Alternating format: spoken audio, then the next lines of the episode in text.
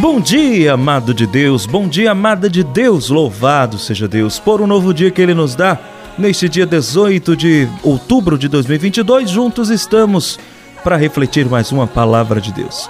Hoje é dia de São Lucas, apóstolo, evangelista, aliás, apóstolo de Paulo e não de Jesus, né? Lucas não conheceu Jesus aqui na terra, mas conheceu Paulo que lhe apresentou Jesus. Então, Lucas, como médico, fez um verdadeiro trabalho de conclusão de curso, pesquisando, investigando a vida de Jesus e fez o evangelho que nós conhecemos hoje. O evangelho mais pneumatológico, ou seja, que tem mais a presença do Espírito Santo, não que os outros não tenham, mas Lucas é o que mais fala do Espírito Santo.